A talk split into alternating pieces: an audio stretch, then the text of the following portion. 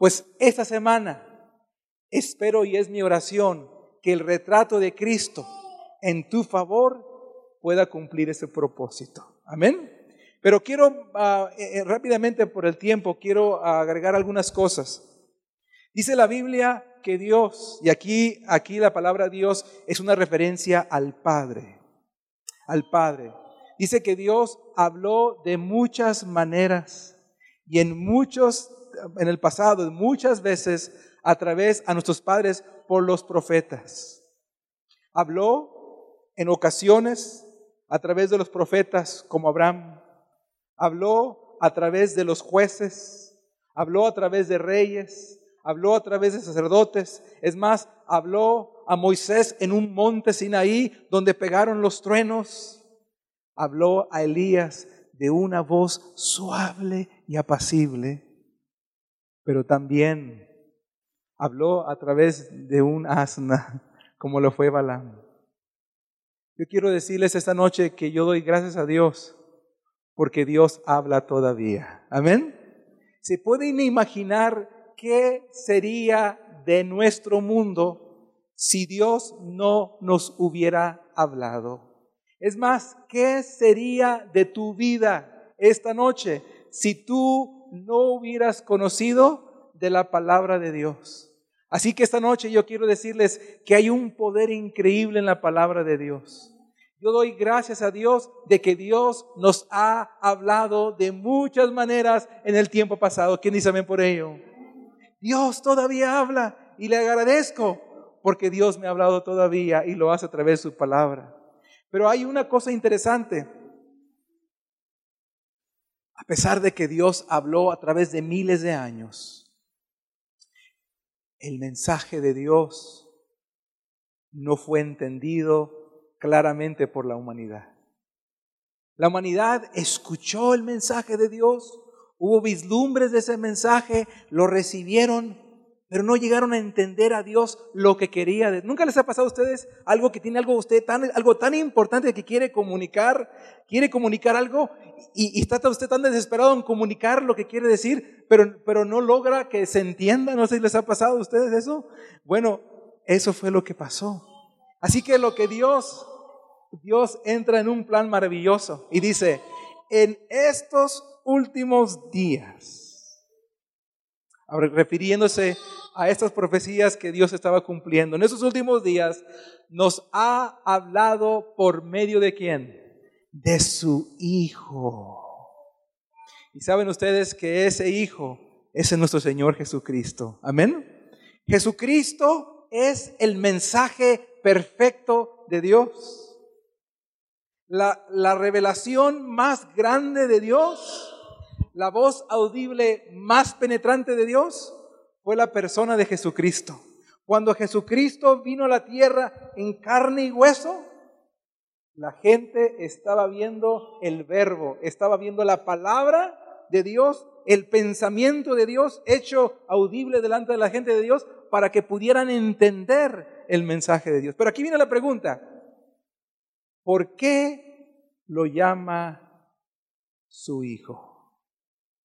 Y aquí donde se pone interesante. Porque aquí les hago una pregunta. En la Biblia, ¿quién era el hijo de Dios? Y se van a sorprender. Vamos rápidamente, es un estudio esta noche. Vamos rápidamente. Vamos rápidamente al capítulo de capítulo 1 de Génesis 1, versículos 26 al 28. Y vamos a ver varios, de aquí adelante son varios pasajes que vamos a mirar. Génesis 1, 26 al 28. Génesis 1, 26 al 28 es el primer libro de la Biblia y a los que nos ven por las redes sociales, Génesis 1, 26 al 28 dice la palabra, ¿lo tenemos amigos? Dice la palabra, entonces Dios, dijo Dios, hagamos al hombre a qué? A nuestra imagen. Ahora, ¿Notaron lo que decía Hebreos 1? Dice que Dios habló por medio del Hijo. Y dice que este Hijo es el reflejo del resplandor mismo de Dios. Y dice que es la imagen de Dios, es la misma sustancia de Dios. Es decir, Jesucristo no era una copia de Dios. Jesucristo es la perfección de quién es Dios. Jesucristo era el cuadro perfecto de Dios. Pero lo interesante aquí es que en este capítulo nos dice que, ya les dije, ya les dije, ya les di una, una, una hint. Sigo leyendo, dice aquí, que fue hecho el hombre a quien? A su imagen, a imagen de qué? De Dios los creó, varón y hombre, ¿qué dice ahí? Los creó. Versículo 28. ¿Y qué hizo Dios al crearlos a su imagen? ¿Qué hizo Dios? ¿Los qué? Los bendijo Dios y les dijo que hicieran qué? Fructificar y multiplicados, llenar la tierra y someterla. Ejerced potestad sobre sobre los peces de la mar, las aves de los cielos y todas las bestias que se mueven sobre la tierra. Interesante. ¿Quién es el primer hijo de Dios en la Biblia? Bueno, dice Dios, comienza a escribir que el hombre fue hecho a la misma imagen de Dios. Dice que se le dio al ser humano algo similar a Dios. Así como Dios es dueño de todo el cielo, el ser humano sería dueño de toda la tierra. Vamos rápidamente a Lucas, vamos rápidamente a Lucas. Así que vamos a ver varios textos. Lucas, Lucas capítulo 3, versículo 38, porque vamos a ver varios pasajes. Lucas 3, versículos 38. Lucas 3, 38, dice la palabra. ¿Lo tenemos? Lucas 3, 38, miren esto. Aquí nos dice quién era el Hijo de Dios. Aquí está, ¿lo tenemos? Lucas 3:38 dice la palabra, Hijo de Nos, hijo de quién? Set, hijo de quién? De Adán, hijo de quién? ¿Quién era el original hijo de Dios en la Biblia? Era Adán. Adán era el Hijo de Dios. Adán era la persona a quien Dios estaba escogiendo como el representante de toda la raza humana. Era el legislador, era el que representaba a la humanidad delante de Dios. Y todas las bendiciones que Dios le iba a dar a Adán y a Eva. Todas esas bendiciones se las quería dar a todas las generaciones que venían después de él, que seríamos también quién? Nosotros. Entonces, todas esas bendiciones de que Dios quería dar a toda la raza humana, el medio, ¿el qué?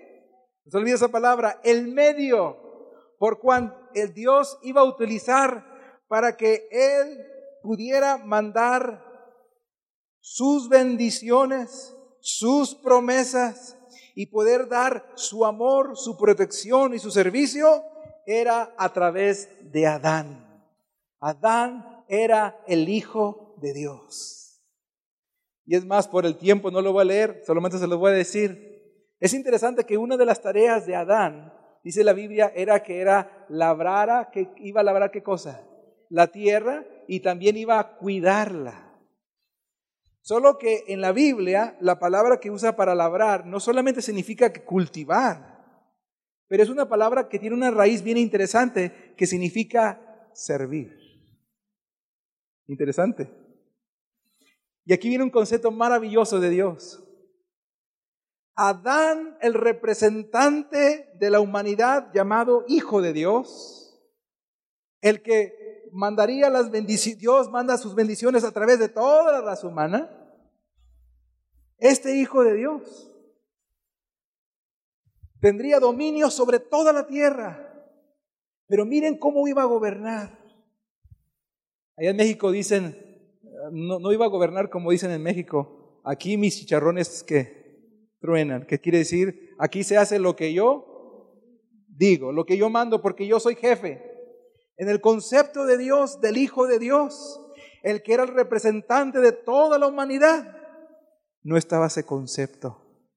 El concepto de labrar era el concepto de que Él sería el servidor de Dios para servir a sus hijos. ¿Quién dice amén por ello? Qué precioso, ¿verdad? Amén.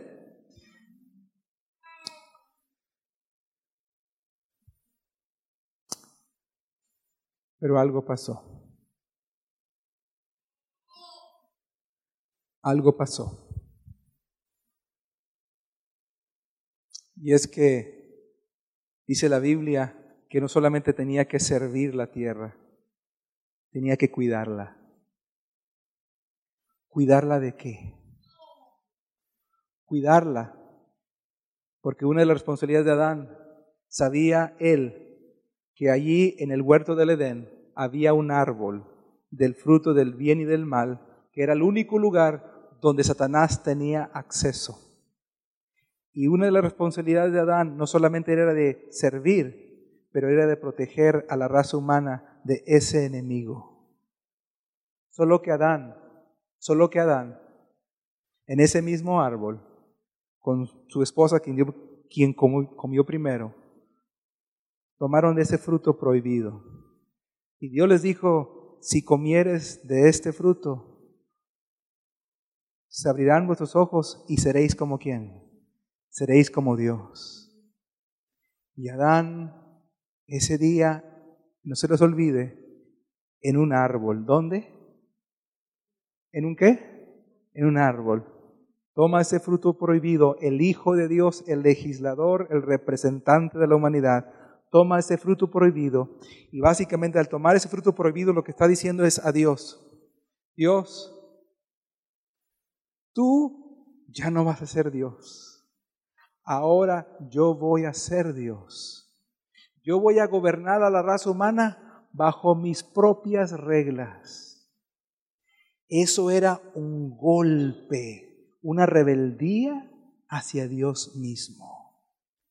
Y en el huerto, en ese árbol, Adán, el Hijo de Dios, perdió el reino de la tierra.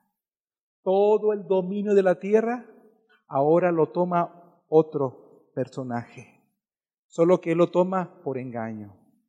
Es más, no lo, tampoco lo voy a leer por el tiempo, pero usted lo puede leer. Es interesante que en el libro de Job, capítulo 1, versículos 6 al 8, dice que un día, hablando de Job, ¿se acuerdan la historia de Job, aquel hombre que sufrió mucho?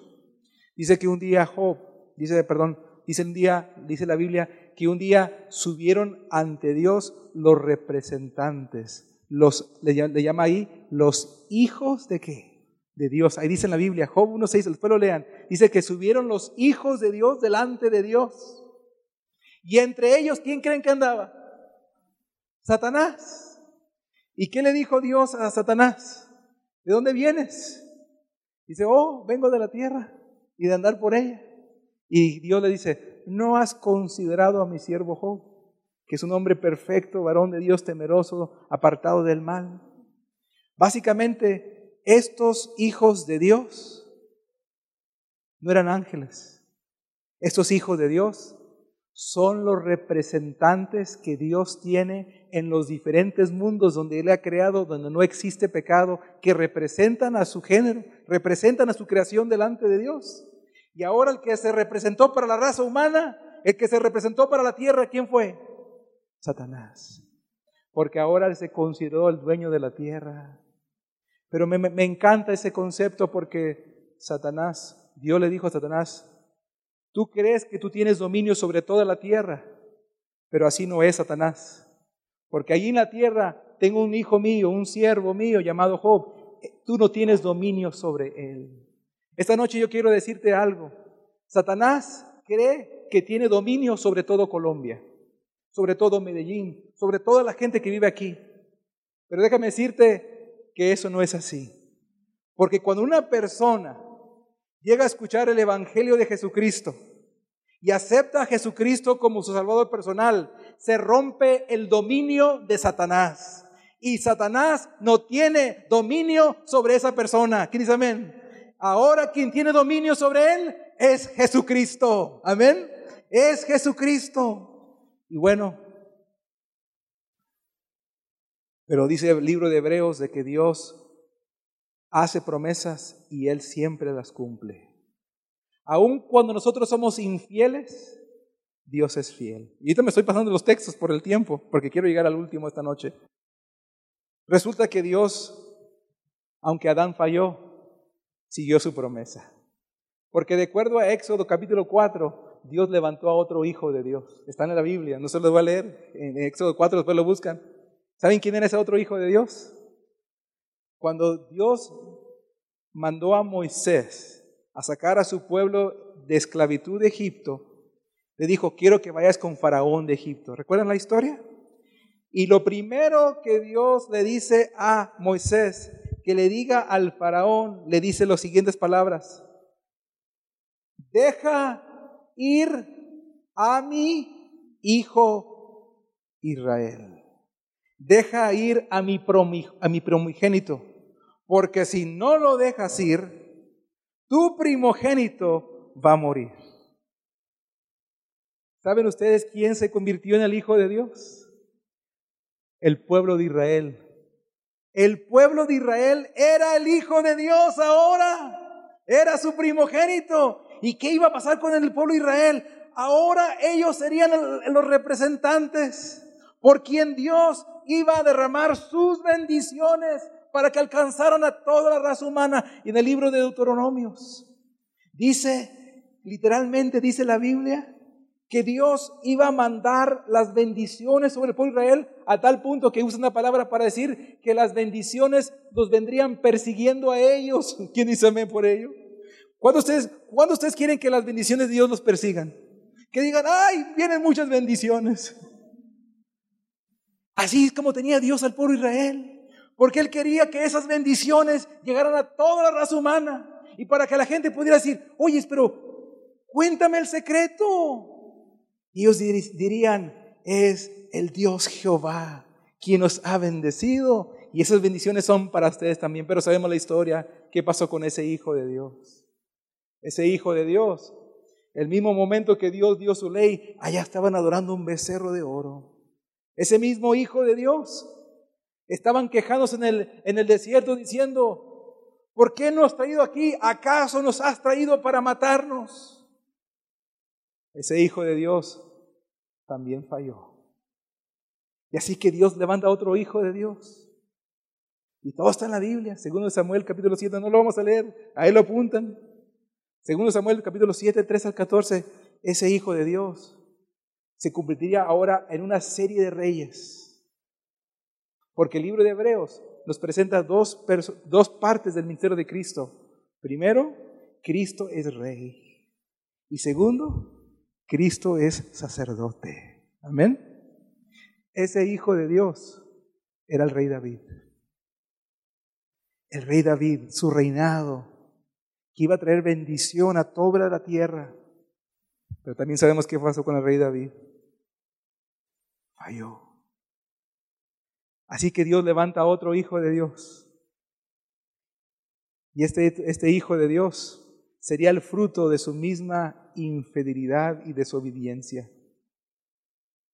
Ese hijo de Dios sería, lo llama en el libro de Salmos capítulo 2, lo llama mi hijo, mi amado hijo. ¿Saben quién era? El rey Salomón. El rey Salomón era ese hijo de Dios, era por quien Dios iba a bendecir a toda la tierra, a tal punto que ya comenzaba su sabiduría, hasta la, reina de Saba vino desde lejos para saber esa sabiduría. Ya sabemos lo que pasó con este Hijo de Dios, también falló. Pero esta noche quiero decirte que aun cuando somos infieles nosotros, Dios permanece fiel. Y Dios levanta al verdadero Hijo de Dios. Se llama Jesucristo. Amén. Se llama Jesucristo. Y cuando Jesucristo viene a la tierra, es más, en su bautismo, ¿recuerdan en su bautismo? Cuando Cristo está a punto de ser bautizado, es más, ya había sido bautizado eh, cuando Jesucristo bajó de las, a las aguas, subió del Jordán. Dice la Biblia que pasaron tres fenómenos milagrosos. Número uno, dice que se abrieron los cielos. Y de paso, para aquellos que todavía no han sido bautizados, cuando tú decides aceptar a Cristo como tu Salvador personal, Dios abre un cielo delante de ti de nueva vida y de nuevas oportunidades que jamás has vivido. El segundo fenómeno que ocurrió fue que dice la Biblia que vino el Espíritu Santo sobre él como una paloma. Para los que se bautizan, a veces se preguntan, pero, pero es que si yo me entrego a Cristo, si yo me bautizo, yo no creo que voy a poder vivir la vida cristiana, yo no creo que soy perfecto, no creo que lo voy a poder lograr. Déjame decirte que ese espíritu que estuvo sobre Cristo es el mismo espíritu que estará sobre ti para ayudarte a vivir la vida cristiana.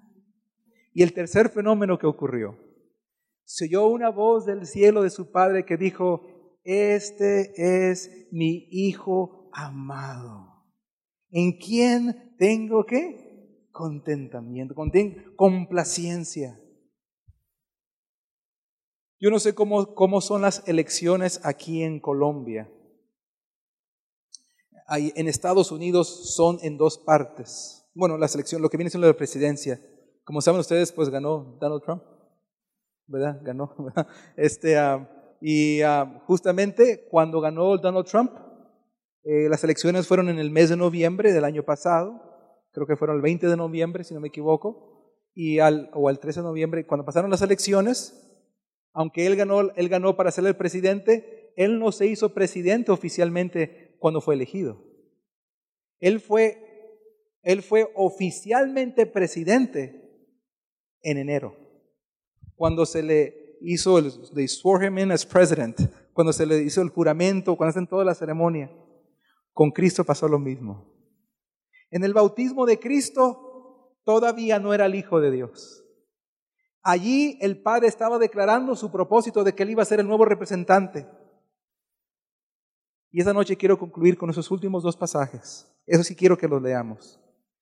¿Qué fue el evento oficial que hace a Jesucristo el Hijo de Dios.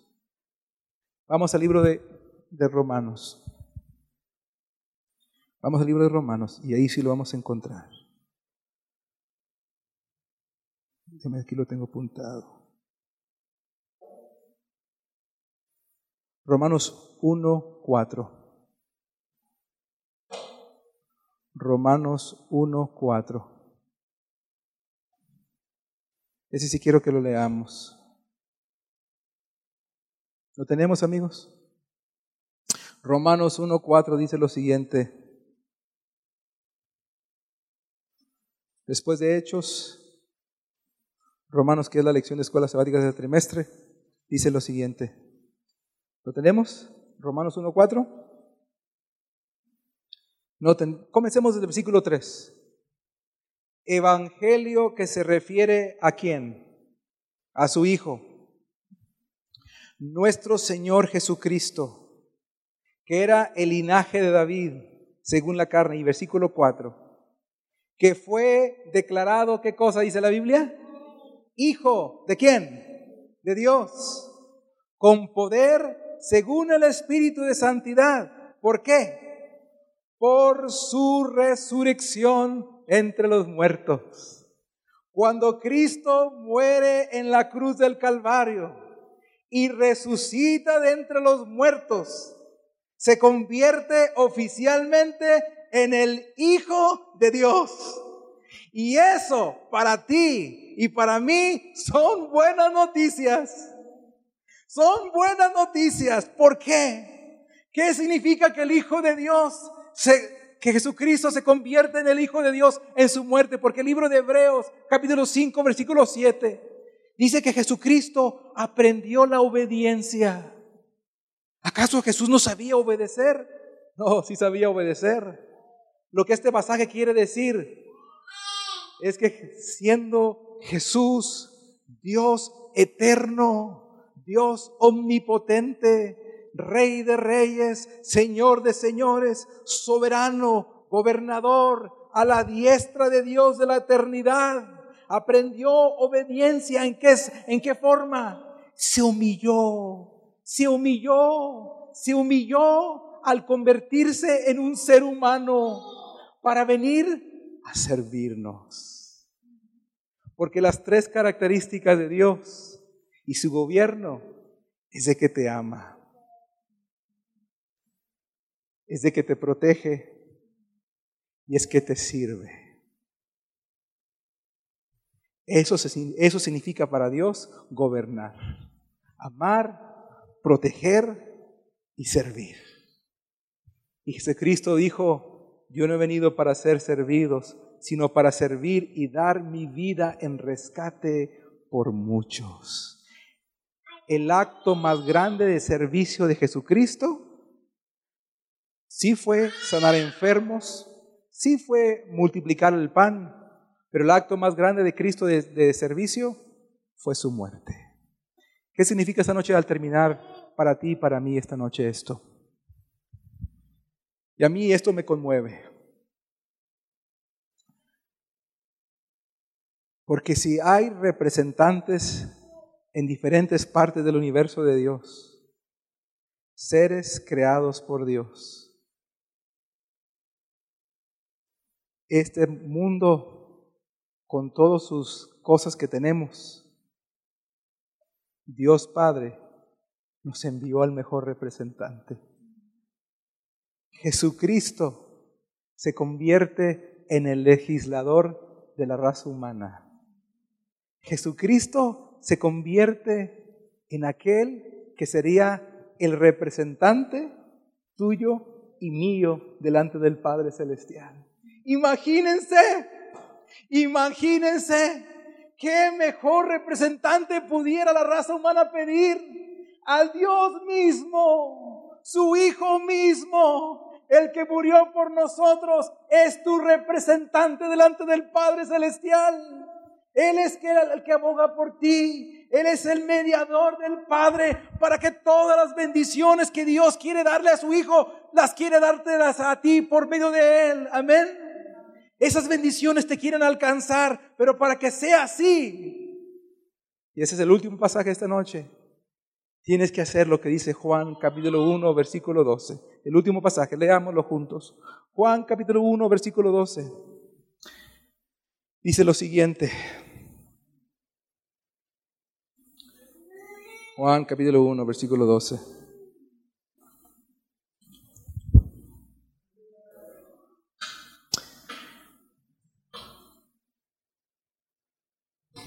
Dice lo siguiente, ¿lo tenemos amigos y hermanos? Aquellos que nos ven por internet, dice la palabra, uh qué lindo. Más a quienes? Más a todos los que, los que le recibieron y quienes creen en su nombre, les dio, ¿qué cosa? Potestad, autoridad de ser hechos, hechos, hijos de Dios. Ahora Jesucristo es tu representante. No hay nada que te toque atravesar en esta vida que ahora tú quedes y te sientas de que Dios te ha abandonado, porque no es así. Tienes al mejor representante a tu lado, Jesucristo mismo. Jesucristo te quiere bendecir con todas las bendiciones del Padre. Te quiere dar la salvación y todo lo que Él tiene prometido para ti. Pero para ello, Él no obliga a que lo sigas. Satanás te engaña para que lo sigas. Pero Jesucristo no. A todos los que le recibieron, y a los que creen, esa palabra creer no significa creer una vez, significa creer, creer, creer, creer hasta el día que venga Cristo. A todos los que le entregan la vida a Cristo y creen en Él, les dio el poder de ser llamados hijos de Dios.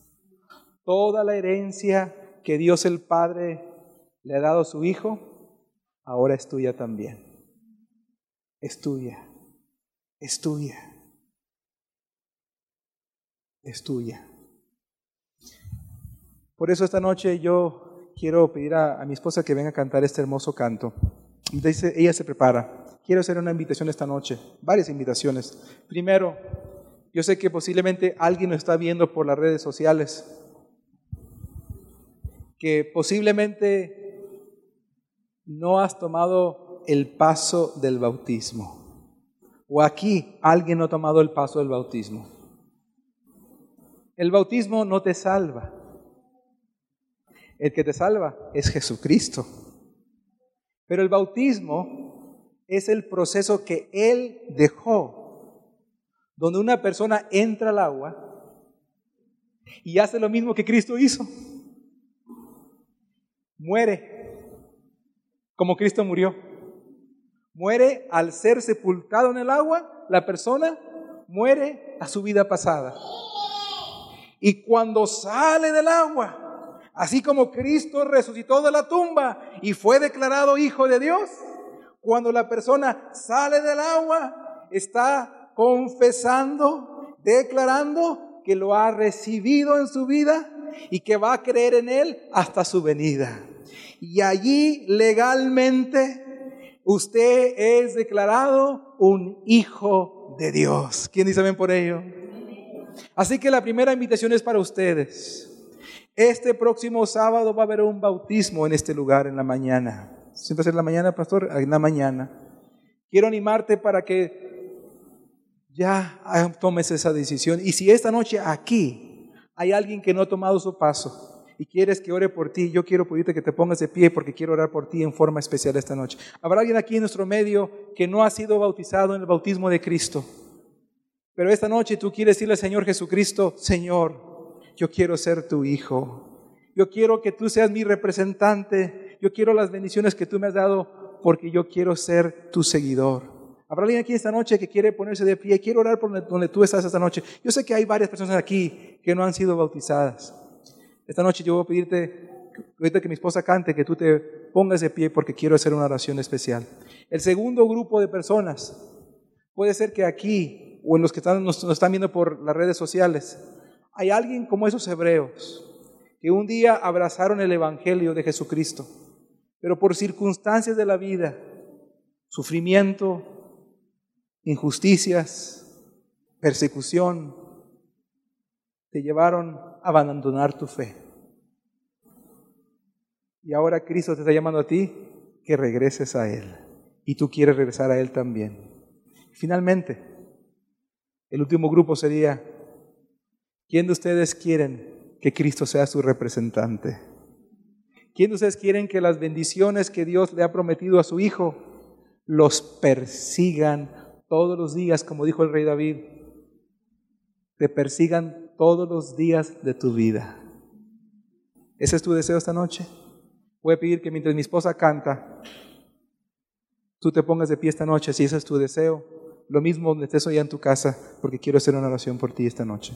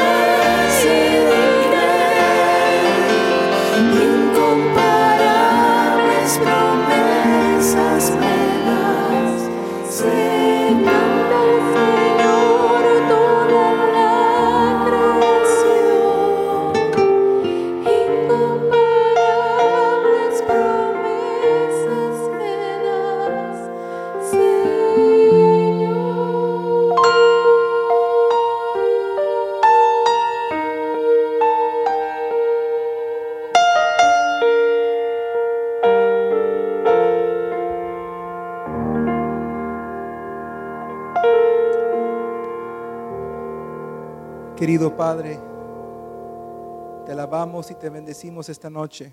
Pero Señor, también puede ser que habrá alguien que en un tiempo en el pasado te aceptó en su fe, pero dejaron de creer, dejaron de practicar la fe por sufrimiento, por circunstancias.